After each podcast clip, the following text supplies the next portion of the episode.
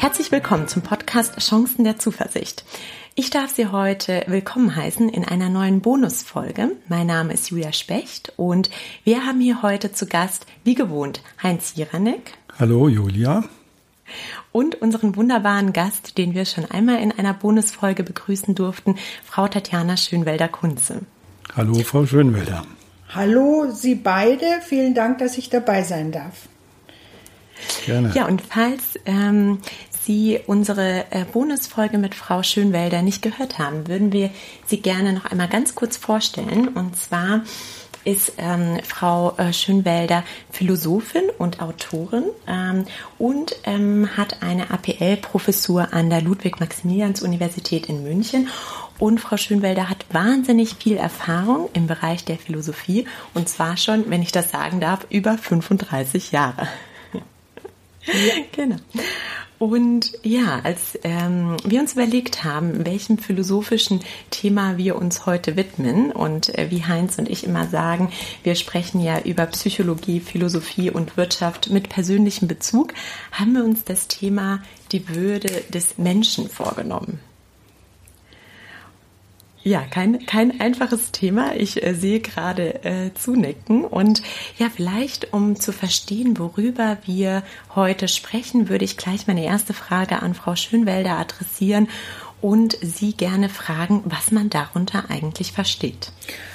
Ähm, also die Antwort darauf, was man darunter eigentlich versteht, ist natürlich eine schwierige, weil eigentlich, ähm, würde ich sagen, gibt es nicht, sondern es verändert sich äh, permanent und ständig und vermutlich haben auch äh, viele Menschen eine eigene Vorstellung davon. Aber wenn sie Philosophie historisch schauen, dann finden wir das ganz ursprünglich ähm, im Zusammenhang mit Wert und auch Verdienst oder auch ähm, der Achtung vor der Position, die man hat in der Gesellschaft oder der Stellung, ähm, natürlich auch ähm, in Bezug auf ähm, blaues Blut und äh, Gebürtigkeit etc.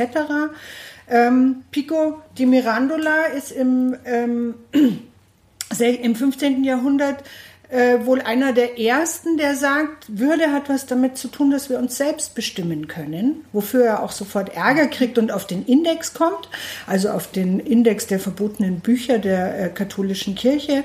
Ähm, und dann würde ich sagen, am prominentesten äh, finden wir die Würde bei Kant. Und bei Kant ist es so, dass wir deshalb Würde haben als Menschen, weil wir teilhaben an der Vernünftigkeit der Menschheit und weil das das ist, was uns alle für Kant gleich macht.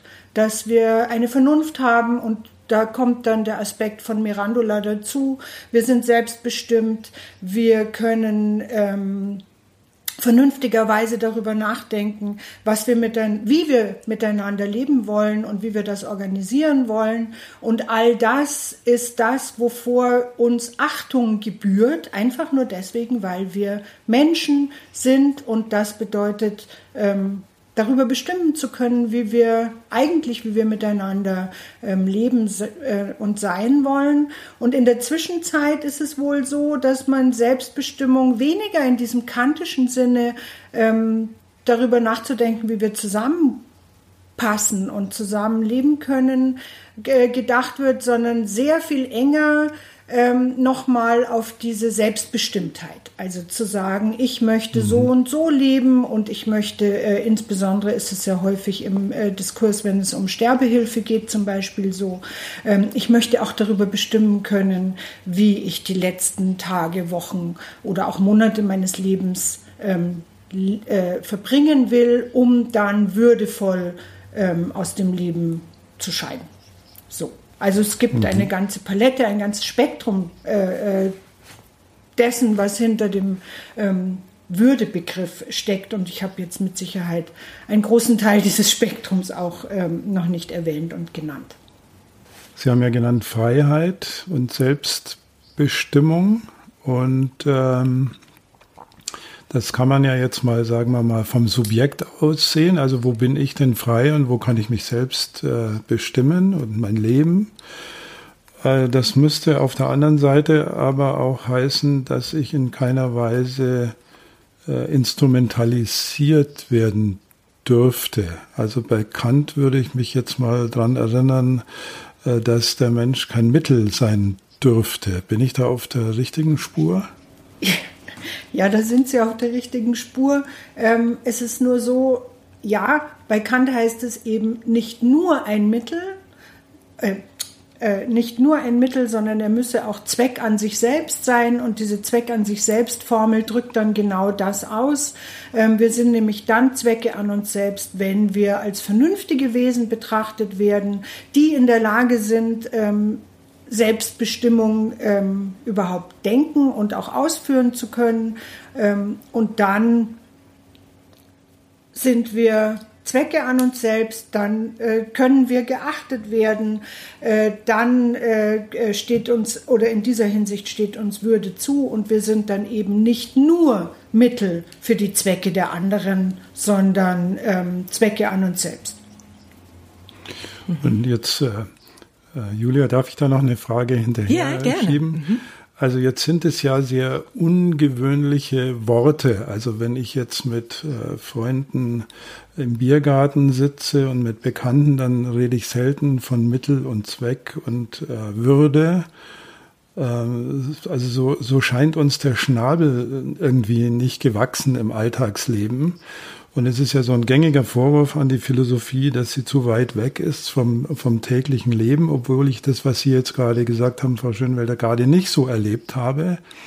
Aber die Frage, die sich ja Hörer von uns, glaube ich, auch oft stellen, ist die, was hat es mit meinem persönlichen Leben zu tun? Oder, um es mal ein bisschen polemisch zu formulieren, ist es eben nur einer dieser wunderschönen Begriffe über den sich Philosophen äh, Gedanken machen?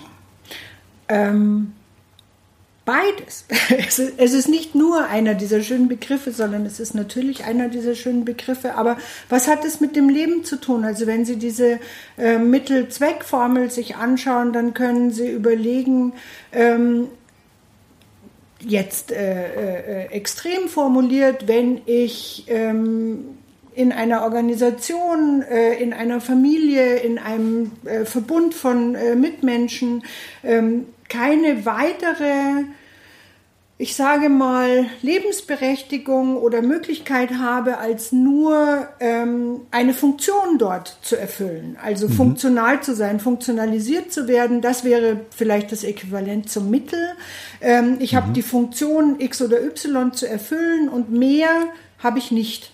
Oder mehr mhm. Achtung wird mir auch nicht entgegengebracht. Oder mehr Respekt wird mir nicht entgegengebracht. Oder ich darf darüber hinaus gar nichts eigenes weiter damit verbinden, sondern ich habe nur diese Funktion. Dann würden wir sicher sagen, dass wir nur als Mittel von anderen verwendet und benutzt mhm. werden und nicht selbst auch Zweck an uns selbst sind. Mhm. Ähm, während eine würdevolle Form des familiären Miteinanders, des freundschaftlichen Miteinanders, des äh, Miteinanders in einer Organisation immer auch darin bestünde, äh, nochmal das, was ich gerade schon gesagt habe, nämlich auch noch als Mensch, als Person respektiert und gesehen und geachtet zu werden und äh, vielleicht sogar im besten Sinne ähm, auch noch sich mit der Aufgabe, die man dort Macht so identifizieren zu können, dass ich eben nicht nur funktioniere ähm, und nicht nur das erfülle, was ein anderer von mir erwartet, sondern auch das erfüllen kann, ähm, was ich vielleicht selber von mir selbst erwarten würde. Mhm. Und das mhm. äh, wäre dann äh, die Zweck an sich selbst Situation, wobei ich äh, hinzufügen möchte, dass es bei Kant tatsächlich darum geht, nicht um irgendwelche Situationen konkrete, sondern tatsächlich um unser Vernunftvermögen und das heißt um unser reflexives Denkvermögen, ähm, das wir alle teilen und wodurch wir in der Lage sind, miteinander zu besprechen, wie wir das miteinander gerne organisieren würden. Mhm. Mhm. Ich würde gerne auf einen Punkt äh, nochmal zurückkommen, den Sie gerade gesagt haben, Frau Schönwelder, und zwar Sie haben ja das Beispiel genannt der Organisation und Familie und eines würdevollen Lebens sozusagen in, in diesen Organisationen. Das heißt, ähm, ich habe mir das jetzt einfach mal so vorgestellt, ähm, wie es wäre, wenn man in Organisationen von einer würdevoller Arbeit oder einem würdevollen Job reden würde. Das habe ich bisher noch nie gehört und finde das als mhm. oder zumindest zumindest ne, in, in, im, äh, so im täglichen Arbeiten, ähm, dass jemand sagt, äh, ne, wir müssen einen würdevollen Job schaffen. Das mhm. äh, finde ich gerade in meiner Vorstellung sehr sehr schön. Ein ein Job, in dem Menschen respektiert werden, gesehen werden und ähm, da die Frage an Sie nochmal zum Nachdenken. Wie ist es denn, wenn wir über Würde lernen, äh, reden, auch in diesem wirtschaftlichen Kontext? Passt Würde und wirtschaftliche Argumente zusammen oder steht die Würde immer über den wirtschaftlichen Argumenten?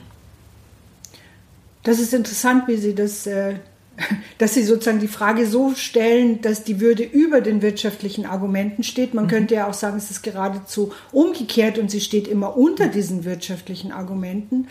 Ähm, also ganz pragmatisch würde ich sagen, umso würdevoller jemand in seinem Job selbstverständlich seine Funktionen erfüllen kann, umso wirtschaftlicher wird er das tun. Also hinten raus ähm, glaube ich tatsächlich, umso mehr wir voller Respekt und auch voller Vertrauen darin, dass die Menschen, mit denen wir arbeiten und mit denen wir äh, die, mit denen man gemeinsam ähm, kooperativ etwas äh, erwirken will, umso respektvoller wir mit ihnen umgehen und umso mehr wir Vertrauen in die Freiheiten und in die Selbstbestimmung der Menschen, also in gewisser Weise ihre Würde ähm, wahrnehmen, umso, ja, um es krass zu formulieren, umso funktionaler werden sie in letzter Konsequenz mhm. sein mhm. in Bezug auf das gemeinsame Ziel, also in Bezug in der Wirtschaft auf die ähm, gemeinsamen Gewinne und so weiter, ähm, weil es glaube ich, tatsächlich den allermeisten Menschen so geht, ähm, dass sie an irgendeiner Stelle merken, dass wenn sie nur Funktion sind, äh, das nicht dem entspricht, wie sie leben und arbeiten möchten. Ja. Also da, da klingelt jetzt äh, der Psychologe in mir, weil wir, wir Psychologen machen ja oft sehr ja, anfassbare Experimente und da würde mir jetzt eins einfallen von dem äh, Dunker, ein sehr alter Experimentalpsychologe, der hat mal versucht, wie wird sich denn, wie würde sich denn Belohnung und Bestrafung auf die Leistung auswirken? Also kein besonders neuer Ansatz, aber er hat es ziemlich genial gemacht. Also hat die, ich will das jetzt nicht zu sehr vertiefen, aber man kann sich vorstellen, irgendeine Sortieraufgabe, wo Leute eben relativ hoch äh, belohnt worden sind, äh, wenn sie äh, eine gute Leistung erbracht haben. So, und jetzt äh, verrate ich gleich, wer der Täter ist.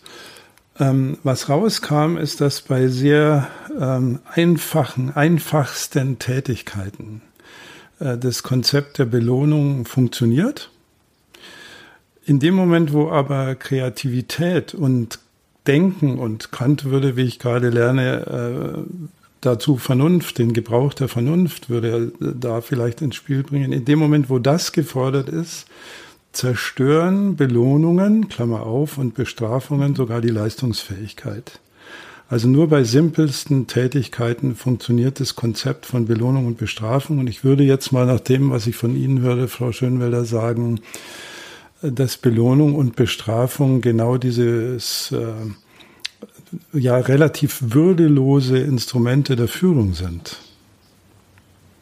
Ähm, ja, also mit, mit äh, Führungsfragen in dem Sinne habe ich mich äh, tatsächlich überhaupt mhm. noch nicht auseinandergesetzt.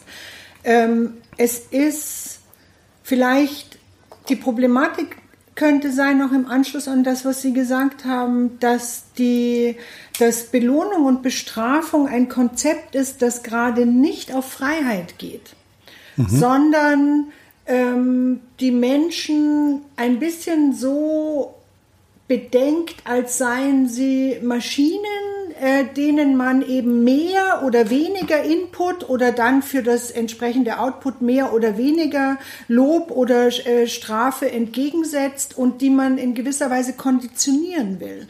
Das mhm. ist aber eine Perspektive auf den Menschen, glaube ich jetzt mal ganz salopp, die mit der Perspektive, er ist ein freies Wesen, ein selbstbestimmtes Wesen und deshalb ein kreatives Wesen, weil mhm. es eben gerade nicht darum geht, jetzt schon zu wissen, was am Schluss hinten bei rauskommt, an vielen mhm. Stellen, sondern weil es darum geht, sich zu überlegen, äh, eben nicht zu überlegen, sondern in, in gewisser Weise freien Lauf zu lassen und dass das ein Teil unserer Würde auch ausmacht oder unserer Freiheit an dieser Stelle. Und dann, glaube ich, ähm, haben wir es einfach mit zwei ganz verschiedenen Perspektiven darauf zu tun, was ist ein Mensch, was will ich von einem Menschen und was kann er beitragen zu dem gemeinsamen Zielen. Mhm. Ja. Mhm. Und ähm, und genau an dieser Stelle kommt dann, glaube ich, unsere Würde ins Spiel. Ich habe vorhin, weil ich, äh, als ich drüber nachgedacht habe, über den Podcast auch natürlich an Artikel 1 unseres Grundgesetzes gedacht mhm. habe.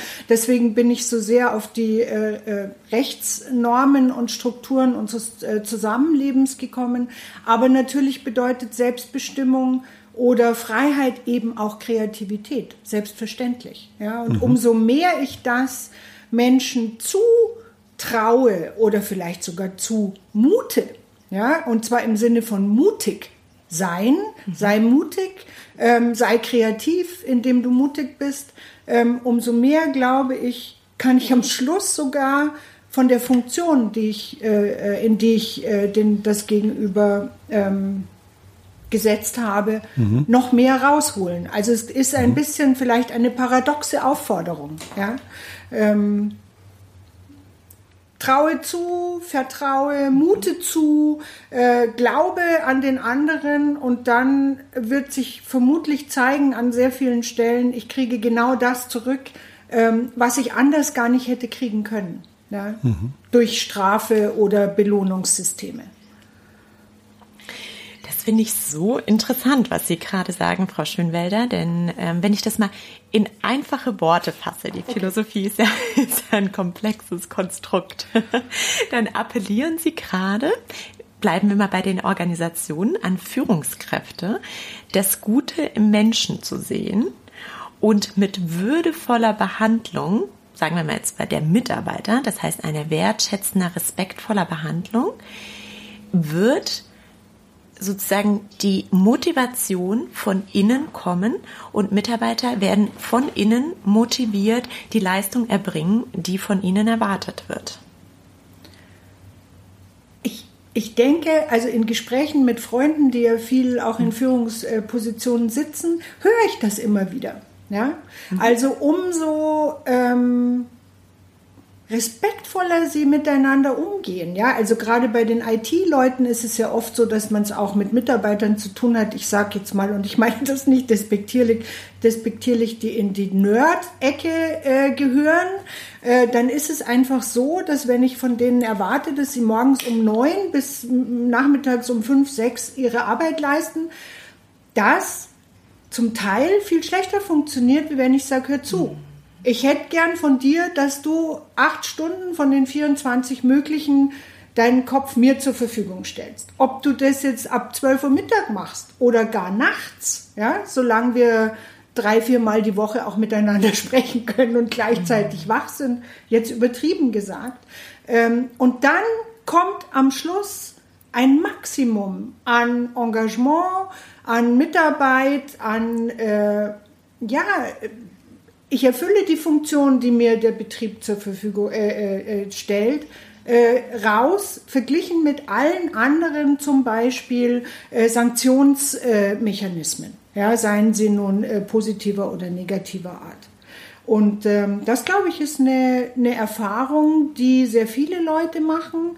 Ähm, hat natürlich auch damit zu tun, dass die jeweilige Führungskraft ähm, selbst mutig sein muss. Ja, mhm. weil sie natürlich Kontrolle letztlich äh, einschränkt, weil sie natürlich ähm, auf die Art und Weise irgendwie sich auch vielleicht an der einen oder anderen Stelle überraschen lassen muss. Ja? Aber das hat viel mit Mut zu tun, aber den kriegen wir nur, wenn wir Respekt entgegengebracht kriegen und wenn wir würdevoll ähm, sein dürfen, um es mal so zu sagen. Mhm. Ob jetzt im Job oder äh, in anderen Konstellationen.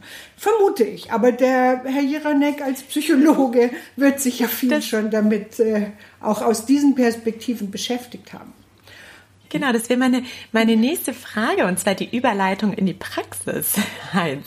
Du hast sicherlich mhm. Führungskräfte dabei begleitet, diesen Mut aufzubringen. Wie ist denn da deine Erfahrung? Ja gut, es, es gibt ja Mut dann in beide Richtungen. Also die mhm. eine Frage ist ja die, werde ich selber würdevoll behandelt? Mhm.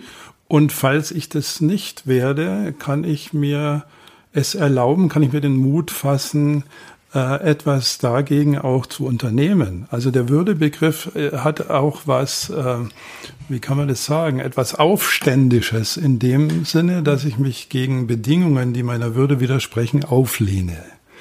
Das ist die Seite nach oben. Dabei konnte ich Führungskräfte begleiten. Da geht es sehr, sehr schnell dann um Existenzfragen. Also wirst du einen Kopf kürzer gemacht, wenn du sagst, was du denkst. Das ist schon mal eine ganz, ganz wichtige Frage. Und die andere ist ähm, auch sehr interessant. Also was kann ich denn tun, um meinen Mitarbeitern Mitarbeiterin ein, ein würdevolles Arbeitsumfeld äh, zu schaffen. Und viele Unternehmensprozesse laufen leider dem entgegen. Also ich, ich nehme mal einen von vielen. Äh, das ist die äh, Mitarbeiterbeurteilung, die wir als sehr, sehr, sehr selbstverständlich hinnehmen. Aber eine Beurteilung ähm, positioniert den Vorgesetzten immer in eine, in eine superiore äh, Position. Also es ist auch immer ein kleines Stück Anmaßung darin, andere Menschen beurteilen zu müssen und zu sollen. Und wo wir das ganz deutlich sehen, das sind eignungsdiagnostische Fragen und das ist eines meiner Spezialgebiete gewesen. Und man hat bei der Eignungsdiagnostik immer das Problem, dass sie Uniformierungs ähm, Ideen verfolgt. Also wir machen uns ein bestimmtes Profil und so muss der Mensch ausschauen. Mhm. Und ich glaube, dass zum Würdebegriff auch dazugehören müsste, Verschiedenheit zuzulassen und völlig verschiedene mhm. Mitarbeiter möglichst gekonnt zu führen. Also mal ein Beispiel, Steve Jobs wäre wahrscheinlich durch kein Assessment Center dieser Welt gekommen. Die hätten ihn rausgeschmissen. So, also es geht auch viel Kreativität kaputt, wenn wir nicht mit dieser Verschiedenheit, mit den Ecken und Kanten und Macken, die wir so alle haben, auch leben lernt, was eine unglaubliche Herausforderung für Vorgesetzte ist. Das will ich schon auch dazu sagen. Also das nur mal ein paar Gedanken dazu. Ja, und es hat eine gewisse Ironie dein Beispiel. Und zwar möchte ich da auch ein bisschen ausholen, denn fast in jedem Mitarbeiterbewertungs- ähm, oder Beurteilungsbogen gibt es den Punkt der Kreativität. Das heißt, wie schneidet äh, der Mitarbeiter in der Kreativität ab? Und ähm, jetzt habe ich mir gerade diese Situation vorgestellt, dass wenn ein Mitarbeiter in der Kreativität vielleicht nicht so gut abschneidet, dann müsste man das doch auf das Führungsverhalten umdrehen und sagen, na ja, vielleicht hat der Mitarbeiter da keinen, keine, keinen würdevollen Umgang erlebt, um seiner Kreativität den Freiraum mhm. geben zu lassen. Ne? Das, äh, äh also da muss, da muss ich mich gleich einmischen, weil das hat der Reinhard K. Sprenger mal sehr klar formuliert, dass es um Können geht, um Wollen und er hat die dritte Dimension sehr mhm. betont und um Dürfen. Also darf ich denn so sein, wie ich will, kann ich meinen Gummi auf die Straße bringen. Mhm. Wunderbar. Ja, vielleicht noch ähm, eine abschließende Frage an Sie, Frau Schönwelder. Wie, jetzt haben wir viel über Würde gesprochen. Ich finde, wir haben den Begriff auch sehr ähm, ja, äh, klar formuliert, was, was wir darunter verstehen. Und wie erleben Sie denn das Thema Würde in unserer Gesellschaft aktuell? Denn Sie haben mal in einem Podcast gesagt, die Philosophie ist immer ein Spiegel unserer Gesellschaft. Und äh, ja, deswegen ähm, wäre das, äh, finde ich interessant, wie Sie das gerade so wahrnehmen. Das ist eine schöne Frage, weil sie auch an das anschließt, was Herr Jiranek gesagt hat. Ähm, und ich dazu gerne noch was sagen würde, aber das passt äh, genau zu Ihrer Frage, ähm, nämlich äh, mit den Beurteilungen. Also ich würde sagen, in unserer Gesellschaft steht derzeit sehr, sehr hoch im Kurs Bewertungen, Labels, Scheine, ähm, Grade, die man sich ähm, aneignen kann und durch die man dann scheinbar, berechenbar, vergleichbar wird ähm, mit anderen Menschen und ähm, beurteilt und bewertet wird. Ja? Ähm, das wäre nun eigentlich gerade das, wo Kant sagen würde, da sind wir nicht auf dem Feld der Würde. Ja. Also das müsste man, ähm, das kann man nie dann so extrem äh, tatsächlich durchhalten, würde ich sagen. Aber ein Punkt von äh, würdevollem Arbeitsplatz, würdevollem Miteinander wäre sicherlich der Versuch oder die Übung, sich an sehr, sehr vielen Stellen der Urteile zu enthalten. Das wiederum würde in unserer Gesellschaft oder wird, äh, ich kenne das von äh, ähm, ähm Tagungen, wenn ich äh, so eine Idee vortrage, da stehen dann äh, Kollegen, vor allen Dingen auch viel aus der Soziologie, auf und sagen, was reden Sie da? Wir können nicht aufhören, die Menschen zu, quasi, äh, ähm, quali, äh, zu Entschuldigung, ähm, zu qualifizieren und wir können nicht aufhören, die Menschen zu beurteilen. Und das ist ja überhaupt unser Job in der Soziologie äh, zu weiten Teilen, nämlich einzuteilen und wer ist mit wem vergleichbar und warum und wieso und welche Gruppenzugehörigkeit und so weiter, ähm, um dann auch in der Ökonomie den Preis eines Menschen festzulegen. Ja, also wir wissen alle, jetzt ähm, während der Krise äh, gibt es plötzlich auch noch andere systemrelevante Berufe, die plötzlich auch als würdevoll und irgendwie vielleicht doch auch preislich besser bewertet werden sollten ähm, als andere Berufe. Also wir sehen, glaube ich, dass wir, oder aus meiner Überzeugung in einer Gesellschaft leben, in der wir in Bezug auf die Würde und das würdevolle Miteinander noch sehr viel mehr lernen könnten. Und ähm, das kann man glücklicherweise nicht nur über große gemeinsame Regelungen, sondern auch schon im Kleinen, im Betrieb, im Job, äh, zu Hause, äh, äh in den äh, Gruppen, in denen man ist, aufzuhören, dauernd zu beurteilen, respektvoller, würdevoller mit den anderen umzugehen und sie dadurch auch mehr dürfen zu lassen, um das nochmal ähm, aufzunehmen. Das wäre, und das, ich glaube, man kann das lernen und mhm. dazu muss man nicht viel, ähm, da braucht es nicht viel Vorbereitung. Ja, das mhm. ist machbar. Mhm. Und das ist ja der zuversichtliche Ausblick in die Zukunft, dass, äh, wie Sie sagen, dass man es lernen kann. Das hat wahrscheinlich hier nochmal äh, äh, die Frage an den Psychologen mit Selbstreflexion zu tun, dass wir einfach ähm, ja, uns selbst mal beobachten, bevor wir andere bewerten, wie Sie sagen, Frau Schönwälder, um einfach ein würdevolles Miteinander zu schaffen. Ja, du hattest gesagt, Frage an den Psychologen. War das eine Frage? Oder? Naja, oder, oder ein Kommentar, aber wenn du, wenn du eine Antwort hast, naja, sehr gerne. Also ich, ich stimme der Frau Schönwelder äh, komplett, komplett zu. Mhm. Äh, das psychologische Faktum ähm, ist, dass wir ständig bewerten.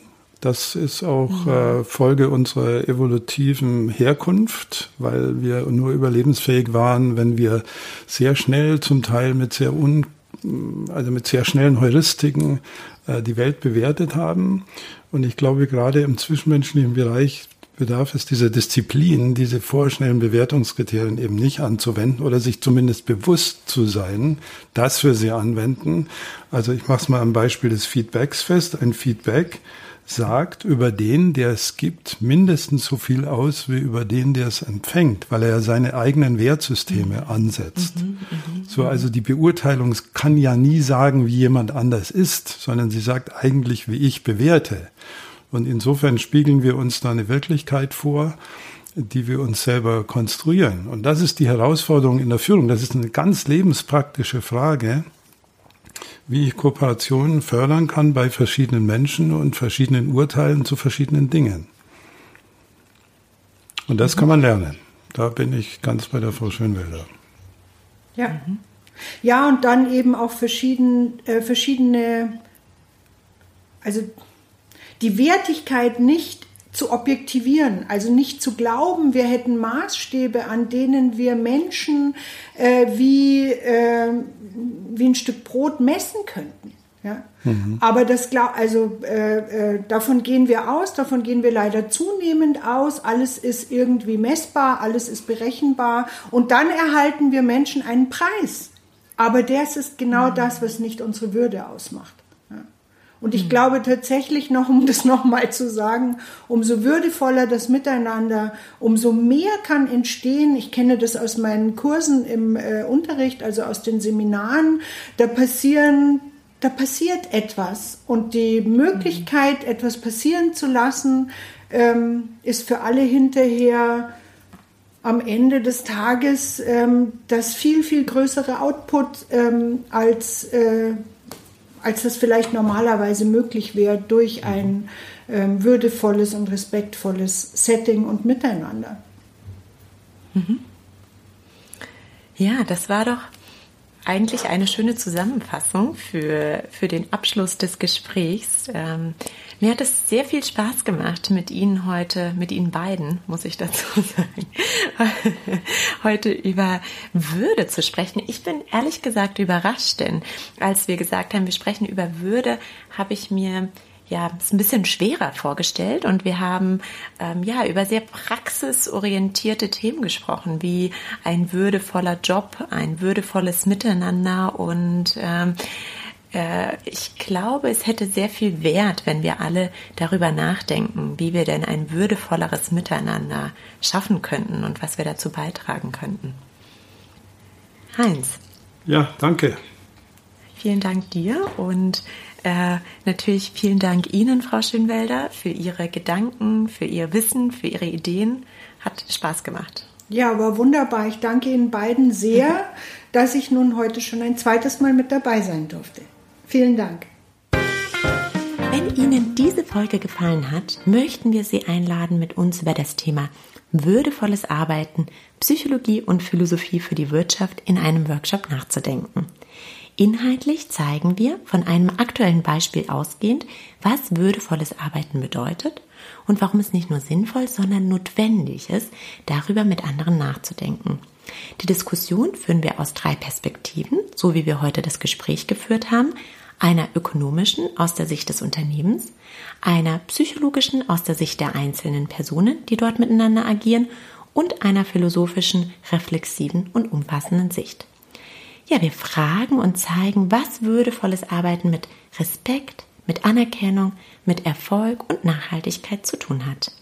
Dabei werden Denkmuster und scheinbare Gewissheiten durch die unterschiedlichen Perspektiven sichtbar und, so glauben wir, Neues denkbar. Das öffnet den Raum, um über die Frage nachzudenken, was würdevolles Arbeiten bedeutet. Woran könnte man merken, dass sich jemand um Würde kümmert und wie lässt sich Würde umsetzen? Ja, wenn Sie Interesse haben, finden Sie weitere Informationen in den Notizen dieser Podcast-Folge oder schreiben Sie uns eine E-Mail an Chancen der Zuversicht, alles zusammengeschrieben, at gmail.com. Wir freuen uns.